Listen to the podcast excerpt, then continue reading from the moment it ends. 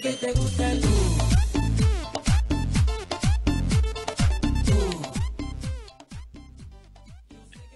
Muy buenas tardes, un viernes más. Esto es Cancha Latina, el espacio del baloncesto latinoamericano aquí en UQ Radio. Le habla Dani Mérida desde la bonita capital de la Costa del Sol en Málaga, España. A los controles Leo Margo también como cada semana, que lo vamos a marear hoy, como veníamos comentando antes, con todas las conexiones y todo el material que tenemos preparado para el programa de hoy. Y bueno, tenemos especial hoy de la Basketball Champions League de América, un poquito de análisis, un poquito de invitados, un poquito de, entrevistas, siempre un programa completo para traer toda la, información del baloncesto latinoamericano. Hoy virtualmente aquí, como veis, desde el Templo del Rock. Y si os parece, arrancamos con una. Bueno, primero viendo qué traemos, qué invitados traemos. Nos vamos a ir eh, para Cuba y nos vamos a ir para El Salvador para hablar con eh, el coach Reynel Panfed y nos vamos a ir para, para El Salvador para hablar con el, con el coach José Luis Damas, aunque con José Luis Damas vamos a hablar de su experiencia con Toro del Norte, el equipo de Nicaragua, en, la Liga de la América 2016. Vamos a hacer un poquito una mirada al pasado, después de esta primera de esta primera sección con, con, el análisis de los grupos. Y bueno, si os parece, antes de nada, vamos a hacer un pequeño repaso muy rápido de lo que ha pasado esta semana en el baloncesto latinoamericano. Tenemos ahí varios, varios puntos, por, por lo menos recordarlo. Ese título de flamenco en la, en la Copa Super 8, que fue el pasado sábado, con, uh, con esa victoria 78-71 ante, ante Sao Paulo. Eh, con, eh, con Oliviña como MVP, Instituto de Córdoba completando la Final Four de la Liga Nacional de esta primera parte. Tenemos que el regreso de Torche García al baloncesto venezolano va a ser el coach de Taurinos de Aragua, uno de los equipos que amplía esta Superliga de Venezuela. ¿Qué más tenemos? Tenemos por ahí JJ Barea, el eh, bombazo total que pegó estudiantes el pasado fin de semana y eh, prácticamente nos tocó a la de madrugada del viernes al sábado y, fue una sorpresa, sí, fue un flash nada más arrancar la mañana del, del, sábado y cerrando las noticias de esta semana, lo más importante en formato express, en la llegada de Flor Meléndez por segunda vez a la, a la selección de Panamá. Pero claro, teniendo 42.000 años de carrera, como son 43 años de carrera como entrenador, ¿a qué equipo casi no ha entrenado Flor Meléndez? Y bueno, un poquito ese. Si la semana pasada tuvimos el noticiero latino XXL, esta semana lo tenemos express y nos vamos directo con, nuestra sección de, análisis y a ver qué, pasa en esta Basketball Champions League. Tenemos, tenemos ya ahí conectados nuestros dos analistas de esta, de esta semana. Voy a saludar primero a Víctor García desde Colombia. Muy buenos días para ti, Víctor. ¿Qué tal? Hola, Daniel. ¿Cómo estás? ¿Cómo te ha ido? Placer tenerte por aquí para veníamos lo hemos venido hablando desde, desde hace varios días ese, grupo A con, con, Titanes de Barranquilla, Real Estelí y Caballos de Coclé, pero me va a permitir primero que, que salude al otro invitado de hoy, al otro miembro del equipo de Cancha Latina, Bruno Giardini desde Argentina, también lo tenemos conectado. Buenos días, Bruno. Hola Daniel, aquí desde Nicaragua te saludo yo con el fondo para estar también un poco a la moda y un poco sabiendo de que esta cuarentena, esta pandemia, hecho de que no sabemos mm, cómo puede terminar, qué es lo que puede pasar en esta, esta Liga de, las Américas. Y sí, bueno, lo, primero de todo es que casi dos días antes se confirmaron los, equipos porque ha habido, como venimos vienen comentando todos los compañeros en, eh, en uno contra uno radio, esa renuncia del equipo uruguayo, el cambio de, de representante chileno, entró Universidad de Concepción, entró finalmente, finalmente Obras Vázquez, entró Minas Tenis, que va a ser la bomba en el grupo D. Pero bueno, lo primero de todo, yo quiero empezar por el. Eh, pero vamos a poner un poquito de orden y empezamos por ese grupo A con Real Estelí, Titán y Caballo de Coclé, que ya comentamos en alguna ocasión que a lo mejor no era el grupo con más cartel para el público en general, pero son tres equipos que se han, eh, que se han eh, reformado, que se han reforzado mucho y van a dar mucha guerra, ¿no, Víctor? Así es, Daniel. Eh, en Colombia se piensa que el grupo puede favorecer a Titanes, pero te aseguro que lo mismo piensan en Nicaragua y en Panamá. Todos piensan que es un grupo accesible. Eh, siempre cuando hablemos de Real Estelí debemos recordar lo que hizo en la anterior Basketball Champions League.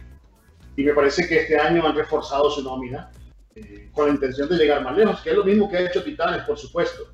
En el caso de Cocle, recién eh, han empezado a entrenar creo que ayer con sus foráneos, así que de los tres equipos es el que va a llegar con menos rodaje. Eh, de todos modos, Titanes va a llegar con tal vez, bueno, empezaron a entrenar el 18, entonces llegarán tal vez con 20 prácticas. Este llegará con algo menos, así que no, no va a haber demasiada diferencia en el rodaje que pueden tener los equipos. Y con tres burbujas que se deben jugar, esta burbuja apenas servirá para que los equipos miren cuáles son sus fortalezas, cuáles son sus debilidades, porque van a tener el chance de mejorar en las, en las fechas venideras. Y, yo recuerdo cuando... Sí, sí, sí, perdona, perdona. cuando, cuando Real Esteli jugó aquí en Instituto, que nos sorprendió a todos porque nosotros tenemos dos imágenes en Argentina de lo que ha sido el básquet de Nicaragua.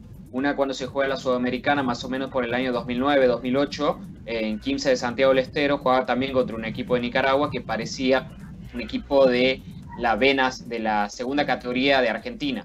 En cambio, cuando Real Esteli llegó a, jugar, a enfrentar a Instituto, como recién decía Víctor, eh, nos sorprendió a todos porque era un equipo muchísimo mejor de lo que se esperaba de un básquet de ese, de ese país.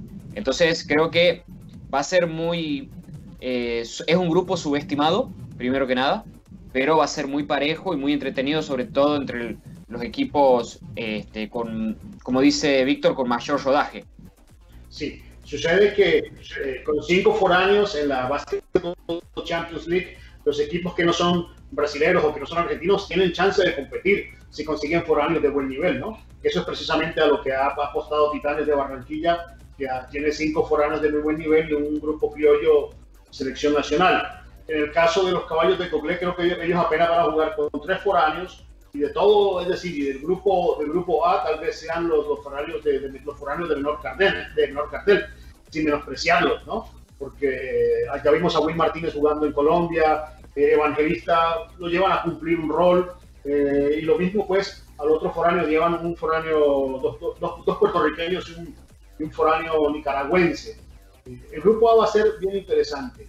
Eh, he escuchado muchos comentarios con respecto a que pierde interés la Champions League eh, precisamente por el predominio de los equipos brasileños y argentinos, pero me parece que este tipo de ligas, al margen de la nacionalidad de los equipos que participen, lo que las hace más o menos interesantes es el nivel de los clubes. Y con la llegada de, Minas Tennis, como bien lo decía Daniel empezando este programa, eh, el grupo D se ha potenciado y, y, en realidad lo que viene van a ser juegos muy interesantes.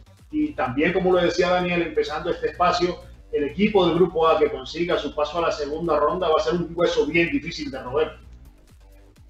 Sí, yo, yo os quería pedir un, jugador a, seguir de este grupo. Yo me voy, me voy a adelantar un poco con un capricho personal. Yo tengo mucha ganas de ver a Renaldo Balman, a ver en, qué forma llega el, el neoyorquino, el, internacional de Puerto Rico, porque lleva bastante tiempo sin competir, pero siempre hemos visto que en los últimos años pasa bastante, pasa bastantes meses sin competir, pero luego llega bastante en forma a los torneos y quiero ver cómo, cómo, se, cómo se acopla y cómo rinde con este Real Estelí. No sé qué, qué opinión tenéis vosotros, qué jugador queréis destacar de este grupo, por ejemplo, Bruno. Yo estaba pensando exactamente en el mismo, porque creo que es un jugador que puede llegar a, a potenciar a su equipo desde lo que es el básquet de, Puerto Rico, como recién decías.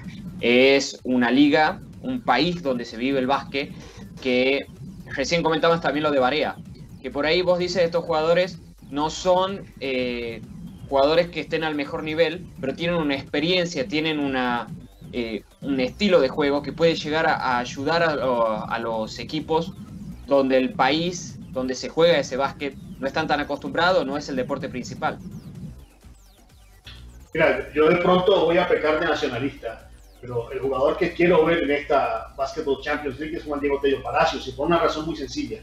La carrera europea de Juan Diego Tello Palacios es bien dilatada.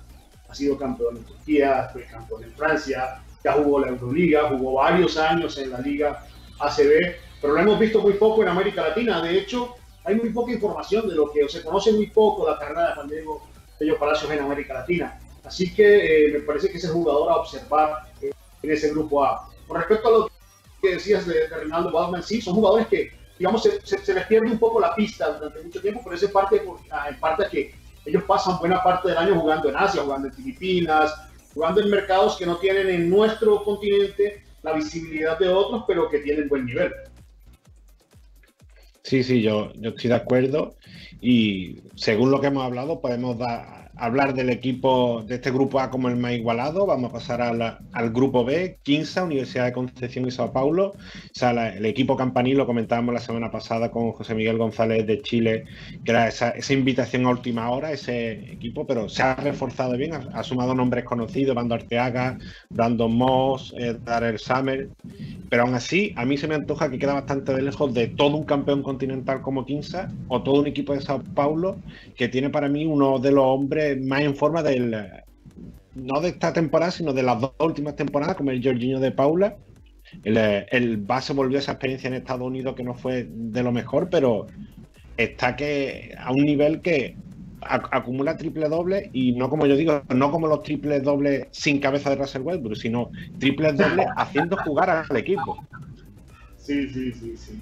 Mira, eh, este grupo, en este grupo eh, desde luego, no es por menospreciar a nadie, pero es como si la Universidad de Concepción lo hubieran lanzado a los Leones, ¿no? Porque Universidad de Concepción apenas está empezando a tomar ritmo, mientras que los equipos argentinos y los equipos brasileños ya vienen con rodaje y son equipos eh, bien armados. Sao Paulo está teniendo una buena temporada, eh, creo que está en el segundo, en el tercer lugar, en el tercer lugar debe estar de la, de la NBB brasilera. Y sí, estoy de acuerdo contigo, el jugador a seguir de este grupo debe ser Josie de Paula.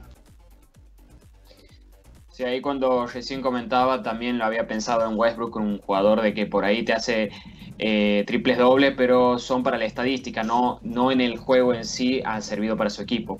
Con respecto a Sao Paulo, yo veía una, comparativa entre lo que es Kimsa y Sao Paulo, que son equipos muy parejos, que vienen peleándola muy bien en lo que es la, eh, sus respectivos torneos. Kimsa está primero y segundo compartiendo lugar en la zona norte de Argentina, mientras que Sao Paulo estaba en tercero en, la Liga Brasilera. Kimsa viene con mucha experiencia ya de haber jugado la final, incluso contra Flamengo, un equipo brasilero. Ya empiezas a tener rodaje y empiezas a conocer cómo se juega esta liga y cómo se juega contra equipos de otros países. Que puede ser una sorpresa para los equipos, pueden dar la sorpresa a los equipos de Panamá, de Colombia o de Chile, donde su básquet por ahí no es tan visto como los de Argentina y Brasil. Por eso no, no hay que subestimar, no es una subestimación. Sabemos que Kimsa es el candidato y San Pablo está para darle pelea, pero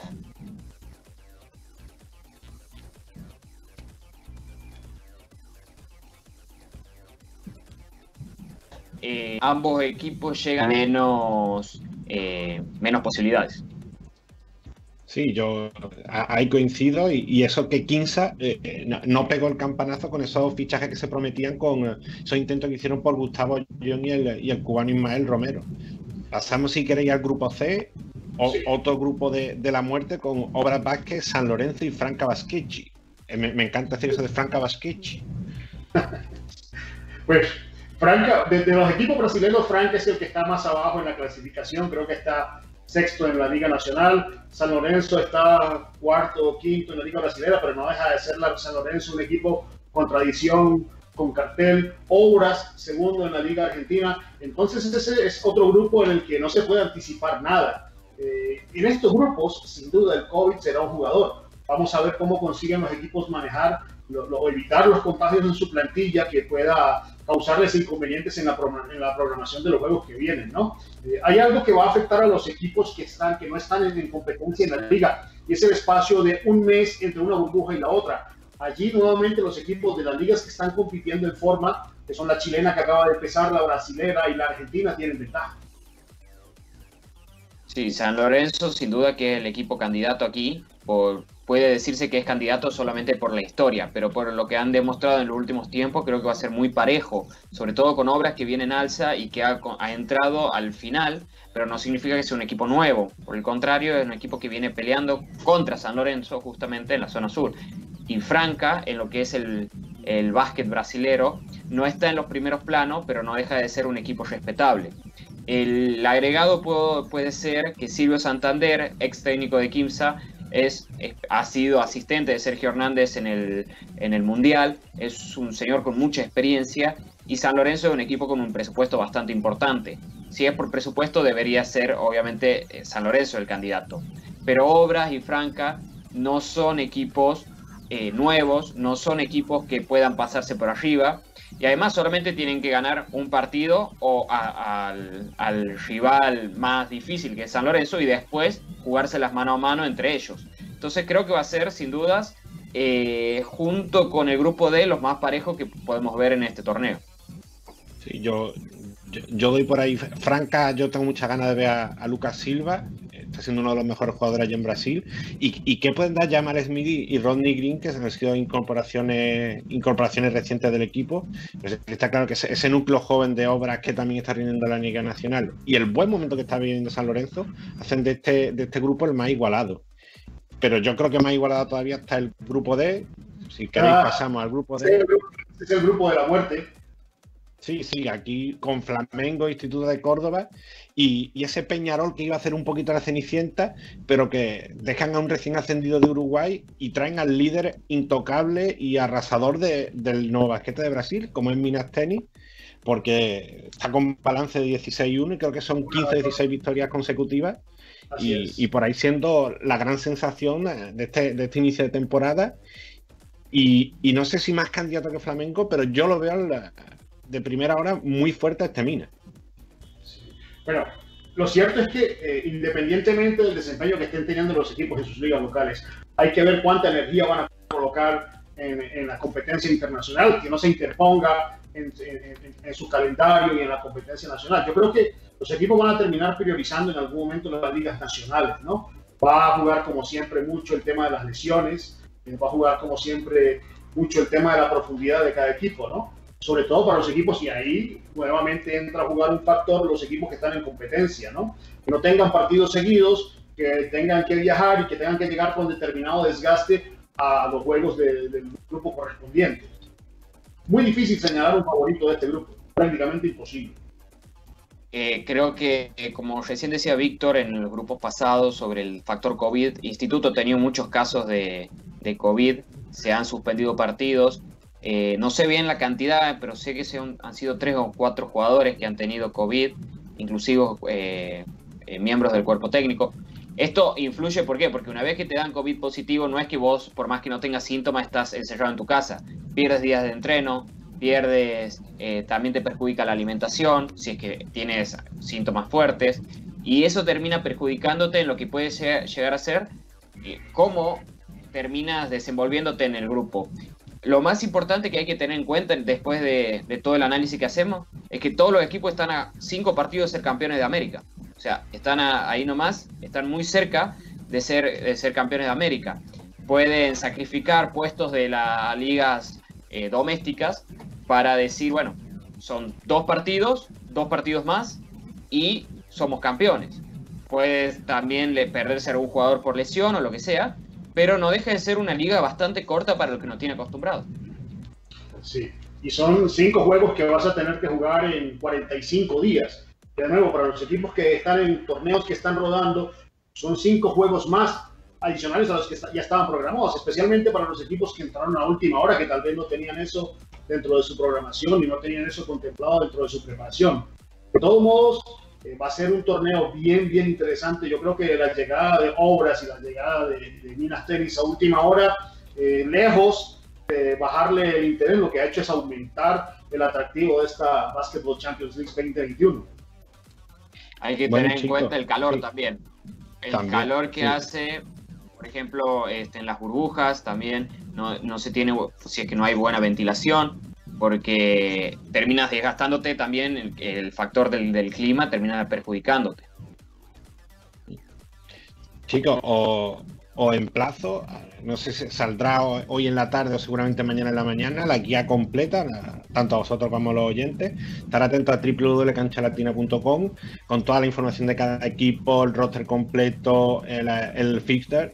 Y, y, os despido y estaremos conectando en próximas veces que tenemos el, tengo el, el charter ya arrancado que, me voy para Cuba para, para los siguientes invitados.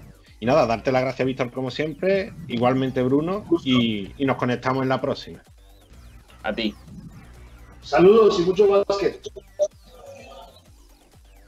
pues terminamos esta primera sección, este análisis del, de la Basketball Champions League y como decía, conectamos ese vuelo charter y nos vamos directo para Cuba, donde nos está esperando ya Henry Morales, que vamos a hacer un, pequeño repaso a, la, una mirada al pasado, a mirar ese 2016 y la participación de capitalinos de La Habana en, en la Liga de la América de aquel, de aquel año. Muy buenos días, Henry Morales, desde La Habana, nada más y nada menos. Buenos días.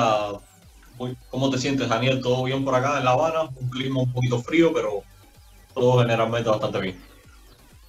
Pues queríamos, tenía muchas ganas de hablar contigo, hemos estado hablando mucho estos días eh, para, hablar un poquito de, aunque, aunque es una, una competición un poco con menos países que de lo habitual, pero por recordar la participación de, otro equipo, como fue esta participación de, Cuba en, en 2016, de Capitalino de La Habana.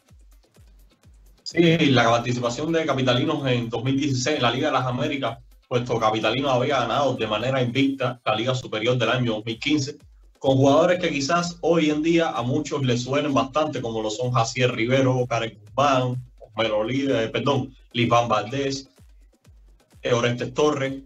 Son jugadores, Capitalinos eh, marcó pautas en aquel año 2015. Para 2016 le dieron la posibilidad de participar en la Liga de las Américas pero lamentablemente Capitalinos no pudo llevar a todos los efectivos que habían ganado la liga del 2015 y por supuesto Capitalino marchaba con varios plus en contra para esta liga, pues no tenían los mejores jugadores de Cuba, por así decirse, un equipo sin extranjeros prácticamente, y le faltaban piezas claves en su juego, como lo eran el propio Jacier Rivero.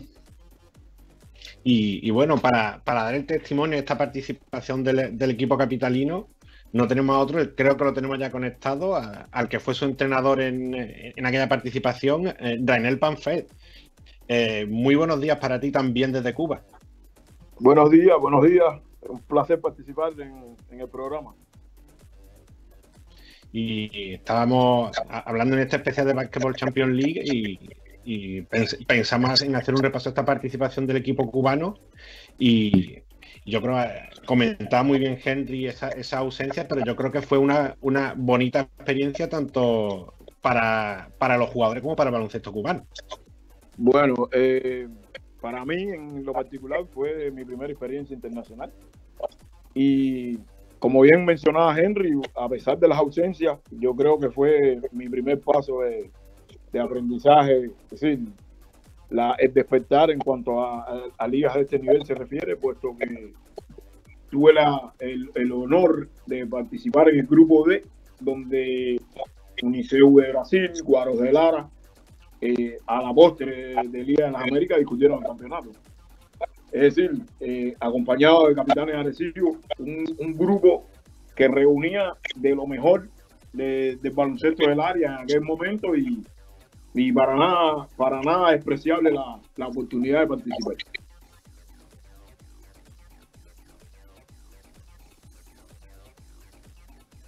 ¿Aló? Y, veíamos, en esa, veíamos en esa imagen anterior un, un Karel Guzmán muy jovencito. Veíamos jugadores como, como mencionaba Henry, como William Granda, John-Louis Haití, Osmel Oliva, Orestes Torres, base de lo que hoy todavía en parte la, la selección de Cuba. Y eh, ¿qué, pregunta tienes para el coach, Henry? Bueno, eh, en estos días hemos comentado varios sobre Giovanni Mencía y poca gente sabe de que uno de los jugadores que estaba propuesto por el coach cubano era Giovanni para llevar como refuerzo a la Liga de las Américas cuando Giovanni era muy jovencito. El coach nos puede hablar un poquito más sobre qué. Sí, yo, eh, por el destaque que había tenido en, en las categorías juveniles en aquella época, y su participación en, eh, en, en, NBA Sin Fronteras. Había estado ya en, en el Juego de las Estrellas de Toronto eh, como invitado de.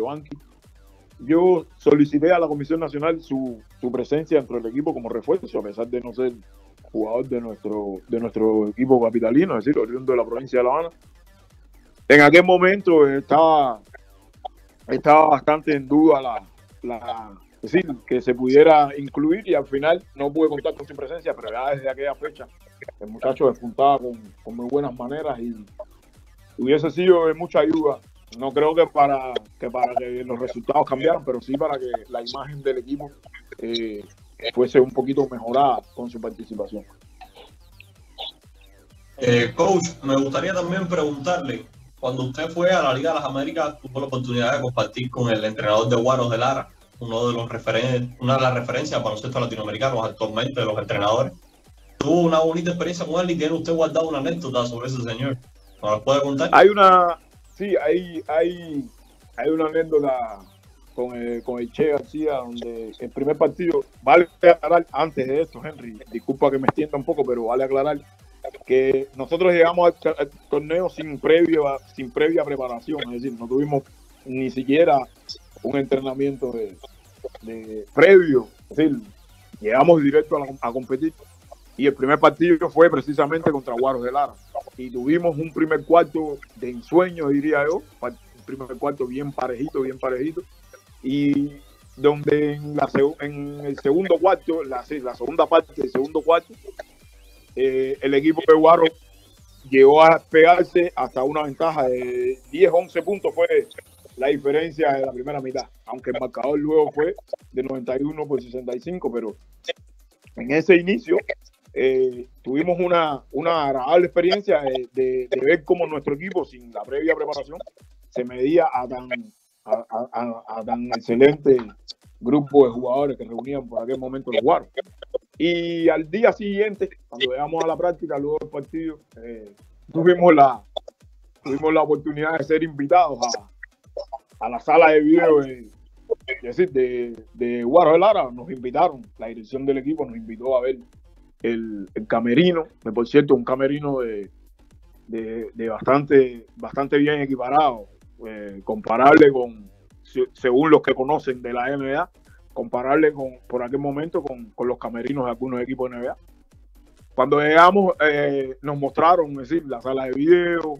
Eh, por aquel momento, Daniel Sebane era, era assistant coach del equipo y nos invitó a ver el trabajo que hacían. Totalmente desconocido para nosotros ese sistema de scouting por aquella época. Pues fuimos prácticamente con ojos cerrados y fue una experiencia muy bonita que luego del partido nos permitieran ver eh, los elementos para, que para nosotros en aquel momento eran, eran desconocidos totalmente.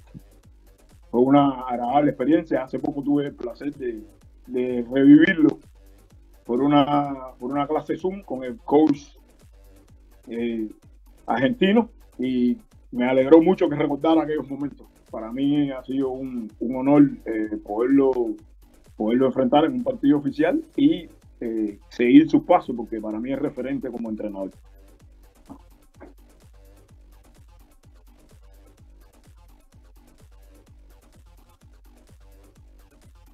¿Aló? No, la puedes ver porque está llamada telefónica, pero te, mostraré el vídeo para que veas como yo en la imagen casualmente tengo la musculosa de Guaro. ¿eh? No sé si será casualidad. Y bueno, eh, quería preguntarte también por, eh, por después del resto de, tu experiencia desde, entonces, porque te hemos visto en el, en el, Salvador, te hemos visto en Nicaragua, te hemos visto a muy buen nivel y, y, sumando títulos que siempre es importante en el, en el baloncesto centroamericano y sobre todo para, para llevar el, el nombre de Cuba. Pues para mí, eh, como les decía, ese fue mi primer, mi primer, mi primera participación en eventos internacionales. Eh, luego de eso, fui convocado como asistente a la selección nacional de Cuba. Estuve, fui segundo asistente de la selección. Eh, estuve solo por el año 2016 hasta principios del 2017, donde partí a El Salvador. Eh, luego en la Liga Superior de Cuba, partí a El Salvador en mayo. Dirigí con el equipo de Santa Tecla. trabajé durante, en, en general, nueve torneos dirigí entre masculino y femenino. Y tuve la suerte de poder eh, participar en cuatro campeonatos consecutivos que ganó el equipo de Santa Tecla y eh, dos consecutivos con el equipo masculino. Es decir, ganamos seis torneos de nueve que dirigimos. Para mí una experiencia súper hermosa en cuanto a superación, fundamentalmente porque eh, todos los días aprende algo. Creo que mientras más baloncesto veo, más cuenta me doy que no conozco nada todavía del baloncesto. Y, en Nicaragua tuve eh, la oportunidad de participar en, esta Liga Superior de 2020. eh, lamentablemente no pude estar a tiempo con los Leones en la alcaldía de Managua, llegué solo a sus seis últimos partidos de etapa clasificatoria. Eh, algo que no había, no, no había pasado todavía en mi carrera, no me había sucedido, llegar eh, con un trabajo empezado, es decir, a, un resultado inmediato, buscando un resultado inmediato, algo que no pude lograr. Eh, la intención era tratar de clasificar el equipo y se dieron factores que, que imposibilitaron ese resultado.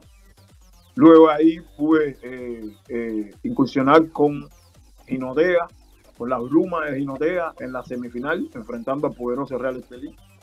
Eh, reitero que Nicaragua ha sido eh, la experiencia más, el reto más alto que, he tenido por, el, por, la premura de tiempo y por el nivel de los equipos que, que enfrenté sin, sin para nada delimitar la calidad que tienen los equipos y los entrenadores que participan en la Liga Salvadoreña.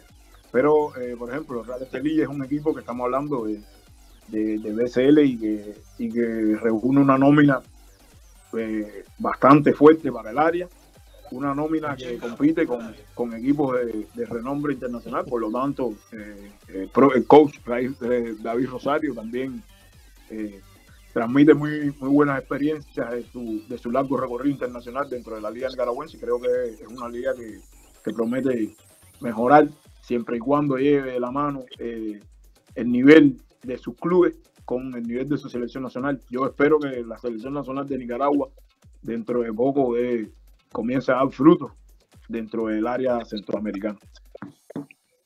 Sobre esa experiencia en Nicaragua, coach, quiero, a ver, tuve la oportunidad de ver varios partidos y cuando usted llegó, los comentaristas, narradores y la prensa especializada sobre todo decían que la defensa, la mano de Panfel, la defensa se veía mucho.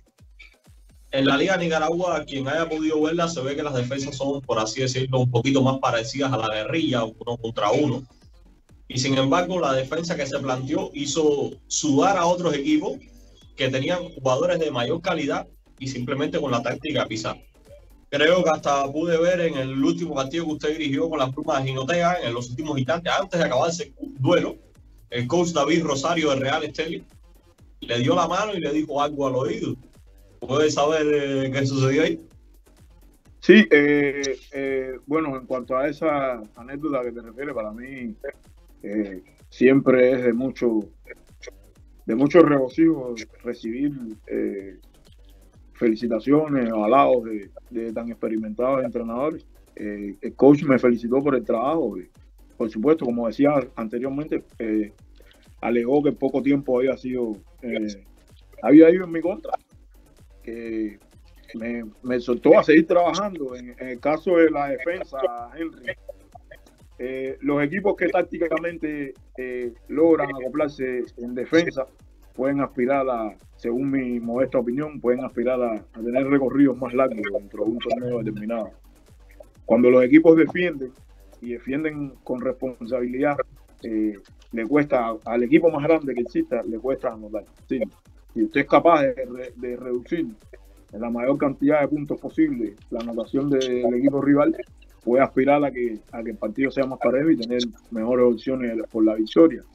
En el caso de, en el caso de, la ofensiva, eh, sí requiere un poco, según mi punto de vista, mi, mi apreciación, si no tienes un, un acople, un, unas bases creadas eh, ofensivamente, y si la, el poder de resolución de los jugadores que tienen no es, el, no es de alto nivel, en ese caso te va a costar siempre más anotar sin defender. Por lo tanto, sigo poniendo la defensa como, como base fundamental para, para aspirar a cualquier trabajo, a cualquier resultado positivo. Yo quería decir sobre eso que en realidad el resultado fue marcado. Como le dije, estuve siguiendo la liga y Leones pasó de permitir casi más de 80 puntos por encuentro a solamente poco menos de 70. O sea, la reducción fue gigante. Claro, esto, esto no se vio tan reflejado en, en, en, cuanto a victorias por eso mismo, por el, eh, o sea, el poder de resolución. Se perdieron varios partidos en postrimerías por errores puntuales, como un partido contra Costa Caribe, que era todo un tren con un trío de cubanos que estaba arrasando prácticamente en ese momento. Y para mí esos sí fueron los factores clave. Coach, quiero hablarle de los cubanos por el mundo, perdona Randy eh, Dani que te robe la atención, pero quiero hablarle de los cubanos sigue la actuación de los antillanos. Usted tiene ahora mismo varios discípulos que están dando la talla. Tiene a Karen en Rumanía y a Jaciel en España. Yo, eh, respecto al tema, creo que hay, un, hay algo que hay que destacar y es la posibilidad que se le ha dado a nuestros jugadores de, de participar en, en ligas foráneas.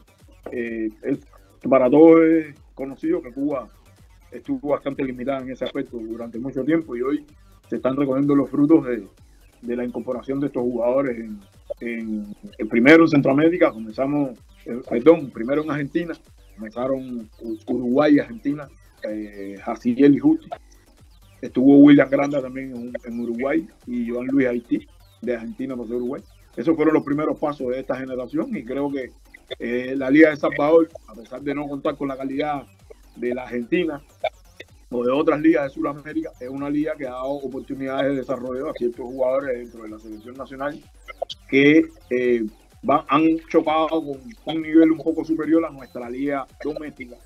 Y cuando hablo de esto, hablo del, enfrentar, la, la, posibilidad de enfrentar eh, jugadores de otras latitudes, otros sistemas de entrenamiento, otros entrenadores con una visión diferente a la que tienen nuestros entrenadores dentro de la Liga Superior. Y creo que eso ha ido dando, eh, en cierta medida, un nivel de, de adaptación preliminarmente a, a, los jugadores nacionales eh, para que, para que su, su, campo vaya aumentando y su campo de posibilidades más aumente de, de contratación eh, en ligas de un poco más nivel eh, se vaya ampliando. En este caso, te referías a Jaciel y a Karen Guzmán específicamente, yo iría un poco más lejos. Yo creo que Cuba tiene eh, jugadores que, que, pudieran muy bien, muy bien redondear eh, una selección nacional que llegara a ser competitiva, respetada e incluso temible dentro del área centroamericana y me atrevería a decir más que panamericana son cuestiones que quedan de la mano de, de, de, la mano de la parte administrativa. Eh, tratar de solucionar situaciones migratorias y ese tipo de temas que, que están limitando la participación de estos jugadores, pero que eh, no cabe duda que por su calidad individual pudieron reunirse y lograr conformar un gran team. Y, bueno, coach, eh, estoy muy de acuerdo con esa, esa parte. Yo, eh, lo, veníamos hablando Henry y yo siempre, es un tema que hablamos de, de la selección que, que, podía montar Cuba con esos jugadores, eh, tanto los que, los que hay en el territorio nacional como los que están jugando fuera, como Carel, Reinaldo García, Jaciel Rivero, Javier Justi. Y ya, sería interesante y hacer un seguimiento sobre todo en los próximos años, pero nos vamos quedando sin tiempo que tenemos al siguiente entrevistado ya casi esperando. Y, nos gustaría dar, darte las gracias por pasar este ratito por aquí por Cancha Latina, para contarnos tu experiencia en la Liga de la América y, y tu visión de, la, de, estos jugadores que están eh, desarrollándose. Y nada más, eh, lo, dicho, darte las gracias por este, por este ratito. Pues muchísimas gracias a ustedes por la invitación. Eh, un saludo eh, al coach que, me, que, me, entrará a continuación en la entrada, el profe Damaso, con mucho respeto y admiración hacia su trabajo. Hemos sido contrincantes en estos últimos años dentro de la Liga de Salvador, pero el respeto y, la admiración siempre van a estar presentes hacia el excelente trabajo que realiza. Muchísimas gracias a ustedes. Y de, también te despido por ahí a ti, Henry. Estaremos conectando, además a mí me gusta mucho La Habana, estaremos conectando más, más, veces en los próximos días, sobre todo porque de aquí a nada tenemos ventanas FIBA y, y yo creo que Cuba tiene mucho que decir con, con esta última ventana para el América. Vamos a ver si se da algunas cosas que pueden darse. Quizás todo haya más sonrisa que tristeza para esta próxima ventana. Pues un abrazo Henry, un abrazo coach y nos vamos corriendo que tenemos al siguiente invitado esperándonos desde El Salvador. Y bueno, te, tenemos ya ese, vuelo charter, eh, como veníamos contando, y vamos a aterrizar, a, nos vamos a poner rumbo para, para El Salvador, que tenemos ya al coach José Luis Damaso a la espera. Y para contar, eh, ha sido coincidencia, quería, quería hacer un poquito una, mirada al pasado y, y, me di cuenta que han coincidido los, los, dos equipos que queríamos recordar del mismo año. Y bueno, vamos a ir para, para ese paso de, de, Toros del Norte como campeón del Centroamericano de Clubes. Lo ganó a finales de 2015, creo que fue, eh, con José Luis Damaso en el, eh, en el equipo, la dirección del equipo, que yo creo que le ha cogido el, gusto a aquella parte y lo tenemos en El Salvador como tercer país de Centroamérica que visita. Muy buenos días, coach. Hola, muy buenos días.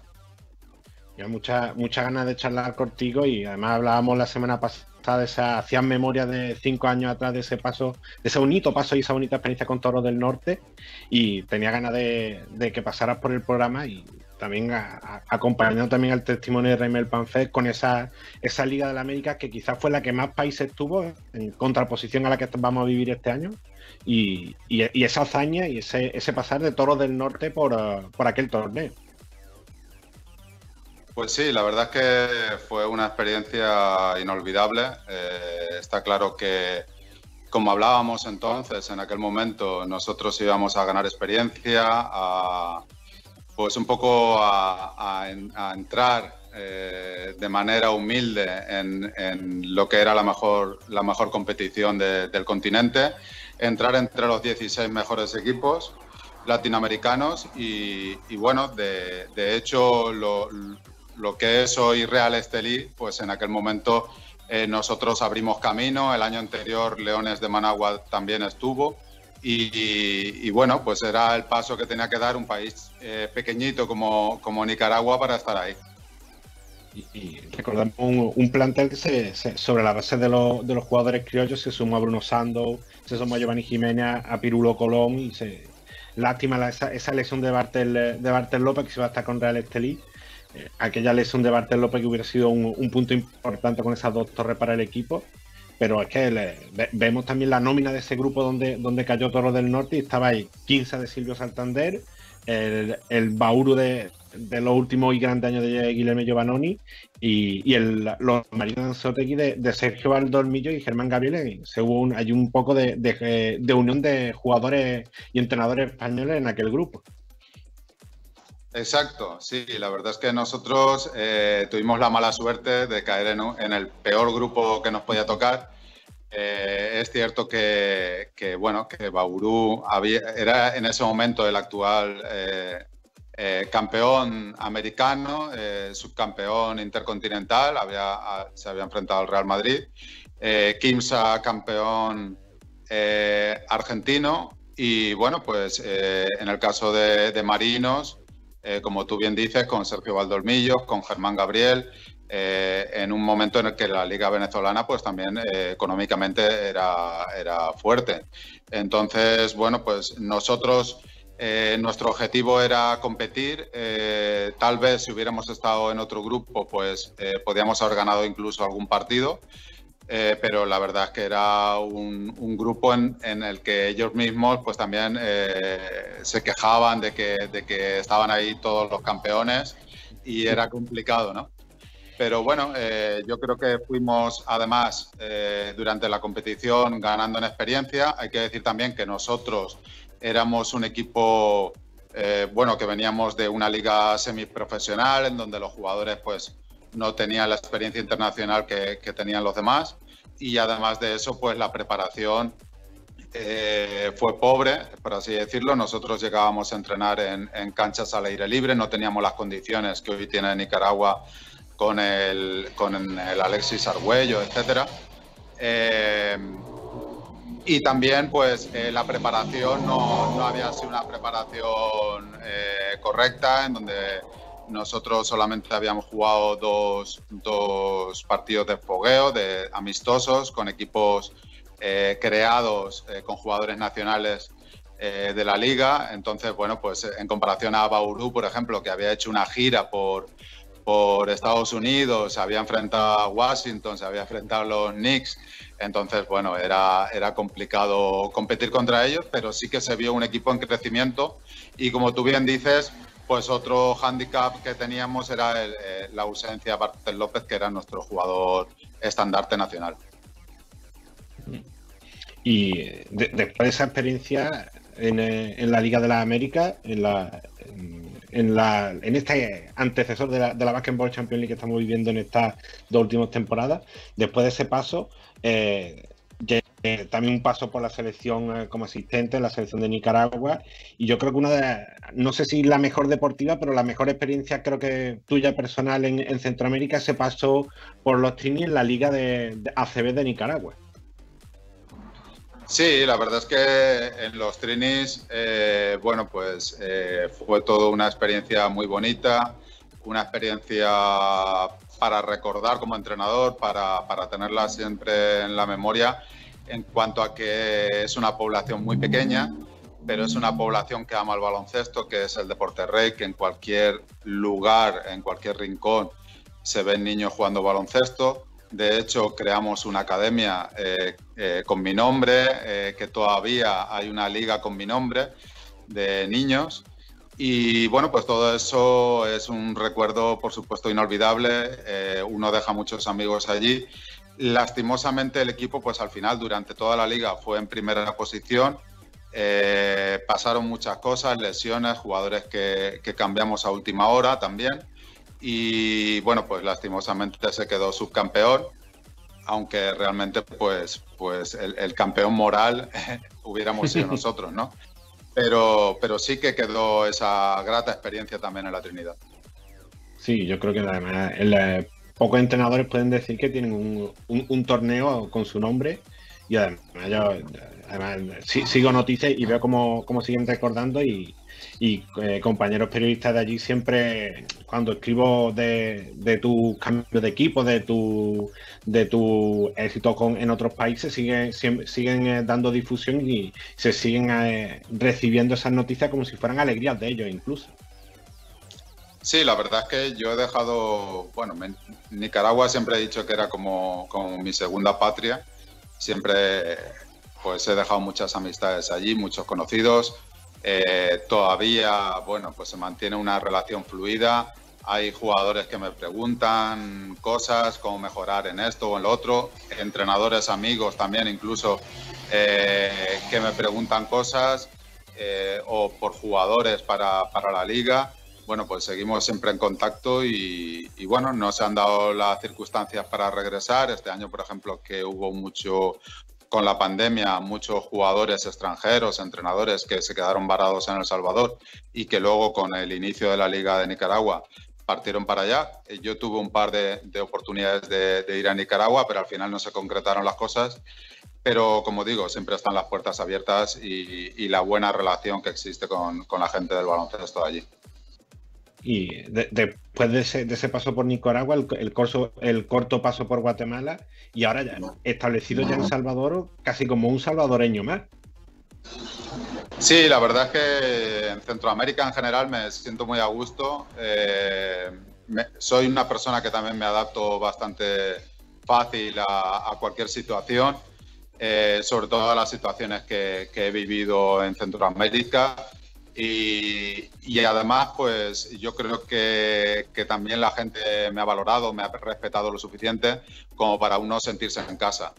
Y ahora, pues bueno, en El Salvador eh, iniciamos eh, la apertura el año pasado, ya prácticamente hace, hace un año de aquello, pasa todo muy rápido. Y la verdad es que con esto de la pandemia nos quedamos aquí, le dediqué más tiempo a otro tipo de cosas, tiempo que no había tenido en los últimos, digamos, 10 años. Eh, lastimosamente, pues lejos de la familia, eso sí, pero, pero bueno, eh, pues uno intentando adaptarse a, la forma de vivir también de aquí. Sí, han sido dos subcampeonatos, uno con, con Metapan, el, último con que Saltepeque, que cuesta, cuesta un poco de trabajo de decirlo, pero bueno, ya con la, yo con la práctica lo llevo bastante bien y estabas para en ese torneo de apertura que comienza para, arrancar con Quetzaltepeque y se, esta, esta situación, esta pandemia interrumpió con apenas un, par de fechas, quiero, recordar. Y bueno, la, noticia positiva es que ya hay en el horizonte el, el torneo que de continuidad y que vuelva en este 2021.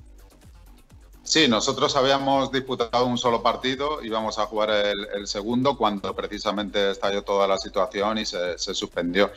Ahora, eh, la última noticia que hay es que se inicia el, 6 de marzo pero precisamente mañana hay una reunión de, dirigentes de la liga para ver cuándo se va a iniciar, porque eh, a finales de febrero eh, son las elecciones municipales en todo el país. Entonces muchos de los equipos, la gran mayoría de los equipos de, El Salvador y en general de Centroamérica, pues dependen de, los ayuntamientos, de las alcaldías, como dicen aquí. Y claro, hasta que no se sepa quién va a ser el alcalde o, eh, la gente que va a estar en el, en el, poder en la alcaldía, pues no se sabe muy bien qué va a pasar. Entonces probablemente se retrase un poquito más el inicio de, de la competición porque será muy reciente ese, nombramiento del nuevo alcalde o del, que continúa. Eh, pero en principio mi, proyecto es eh, seguir en Quezaltepeque hasta ver qué, pasa. Y hablamos, con hablamos anteriormente con el coach Raimel Panfe, que también tuvo varios títulos, como el comentado en El Salvador. Hablamos contigo que, que ha sumado varios subcampeonatos también entre, entre Nicaragua y El Salvador. Y bueno, yo mi, pregunta ya más que por lo deportivo es ¿qué, ha encontrado en el ha encontrado en el Salvador más allá de la parte deportiva que para sentirte a gusto allí? Bueno, yo creo que eh, pues las, condiciones para un entrenador ahora mismo eh, son mejores que en España. Eh, en España, pues a un nivel que podamos vivir de esto, es un círculo más cerrado y aquí, bueno, pues eh, aquellas, eh, aquella filosofía que podamos tener del baloncesto europeo eh, o en el caso de Rainel, por ejemplo, del baloncesto cubano, pues es bienvenida. la gente se quiere enriquecer de ese baloncesto internacional a, un nivel para seguir creciendo. Y bueno, pues en ese aspecto siempre he tenido las puertas abiertas para trabajar sí que es cierto que, también pues hay que cambiar de mentalidad, de manera de juego. Se consume mucha NBA, entonces el baloncesto no es eh, tan táctico, defensivo como, como en, pueda ser en España. Y luego también en el, tema de los dirigentes, pues sí se mira mucho el, querer fichar a los eh, tres extranjeros eh, que mejor puedan fichar y a lo mejor no se mira tanto el, tema del entrenador, ¿no? ¿no? se le dan las herramientas al entrenador como uno quisiera. Pero al final, pues, eh, en mi caso, por ejemplo, pues, eh, aunque hay altos y bajos, por supuesto, y, el camino no es fácil, eh, siempre se me han intentado dar las condiciones para poder dirigir aquí. Y hemos hablado en varias ocasiones, hablamos también con David Rosario, que está en el, en de Real Estelí. Hablamos, hace poco con, con, otro español que tenemos en Ecuador. Entonces, quería preguntarte por, eh, ya que lleva varios años allí, ¿cómo ve en el caso del, en el caso del Salvador, el, el estereotipo del jugador o, o, la evolución del jugador? Que, del jugador, yo me quiero referir. Bueno, yo creo que el jugador nacional, el problema que ha tenido, y yo creo que en Centroamérica en general es ese, es que eh, no ha habido una formación desde muy pequeños como, pueda existir en España, que con cinco o seis años se inscribe a un niño en una, en una escuela de baloncesto. Entonces, eh, es un deportista tardío, es un deportista que eh, en general, no digo todo el mundo, pero en general inicia en esto del baloncesto con 12, 13 años entonces ya es más complicado, hay menos, menos tiempo eh, a la hora de, formar a un jugador y luego pues no siempre tienen el acceso a una academia de baloncesto, son jugadores que se han hecho en la calle, son jugadores que se han hecho jugando entre sí. Entonces eh, yo siempre digo que el que llega a, un, a una liga profesional es porque realmente tiene o el talento o el físico o ambas cosas para poder eh, jugar ahí.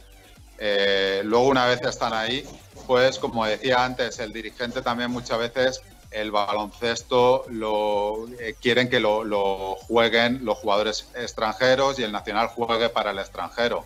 En mi caso, yo eh, pretendo que todos jueguen, todos participen, todos se sientan dentro del equipo y eso, pues, ha conseguido también darle un salto de calidad al, jugador nacional que yo he dirigido, se ha sentido respaldado, se ha sentido motivado y en ese aspecto pues estoy contento también con los jugadores que he tenido.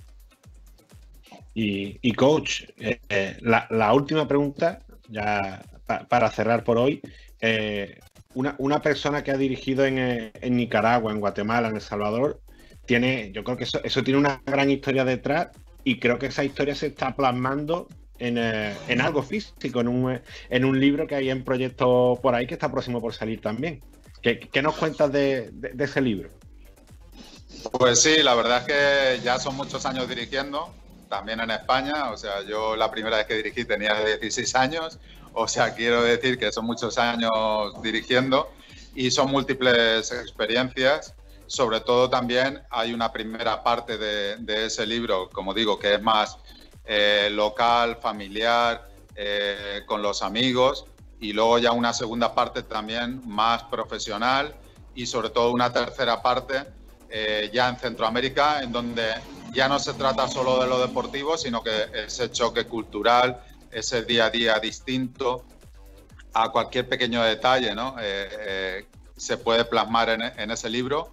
Y yo creo que al final, pues son experiencias, eh, desde mi punto de vista, estamos también con la ayuda de, de, un compañero en Albacete, Miguel Ventayol, que es el que me está transcribiendo todo lo que aquellas ideas. Es un poco como un confesionario en el que le cuento cosas que ni siquiera mi familia eh, saben. Y al final, pues yo creo que va a quedar algo bonito. Eh, toda la gente, o intentaré que toda la gente que ha pasado por mi vida, mi trayectoria deportiva, salga de un modo u otro. Hay gente que saldrá bien parada y otros que salen un poco más eh, mal parados ¿no? de, mis comentarios, pero al final son comentarios sin ningún tipo de filtro y bueno, espero que pues a mitad de año más o menos eh, podamos tenerlo. Y también espero que, bueno, pues con, tu ayuda ahí también en el que has hecho, has dicho ahí unas palabras, un prólogo, que el cual te agradezco. Espero que, que pues tenga difusión y la gente pues eh, esté encantada con lo que queda, con el resultado final. Bueno, coach, nos quedamos sin tiempo. Muchas gracias por, atendernos una vez más. Eh, no es la primera vez que hablamos ni será la última. Y desearte mucha suerte, que empiece pronto esa, Liga Mayor de El Salvador y, y estarme atento a lo que haga que el Farte peque y, a, lo que siga haciendo el, baloncesto de El Salvador, porque es una liga que, como decimos en Cancha Latina, cualquier liga es bueno difundirla, bueno ayudar y, desde nuestra parte siempre ayudar ese poquito en la difusión de, de esas otras ligas. Muy bien, pues muchas gracias a ti, gracias por, llamarme, por estar siempre ahí y nada, esperemos que, sí, que inicie todo y que poco a poco volvamos a la, normalidad, entre comillas, y, podamos disfrutar del baloncesto. Y bueno, nos quedamos sin tiempo. Dar las gracias al coach, dar las gracias a Leo Margo, como siempre, en los controles del programa. Y os reemplazamos, como decía, www.canchalatina.com para toda la premia de la Basketball Champions League de, que arranca este, este mismo fin de semana. Por ahí mencionar el, el MVP, el MVP Movistar de la década para Facundo Campazo. Eh, tenemos eh, competición en Argentina, en Brasil, en Chile y, atentos para, el domingo a las 5 de la tarde de España. Bonito duelo argentino entre el Vasconia de Luca Vildoza y el Zaragoza de Sergio Hernández. Nada más para todo lo demás, la Casa de Baloncesto Latinoamericano, www.canchalatina.com y para lo demás, nos vemos el próximo viernes. Como siempre digo, cuídense y su cita el próximo viernes en Cancha Latina en UQ Radio. Un abrazo.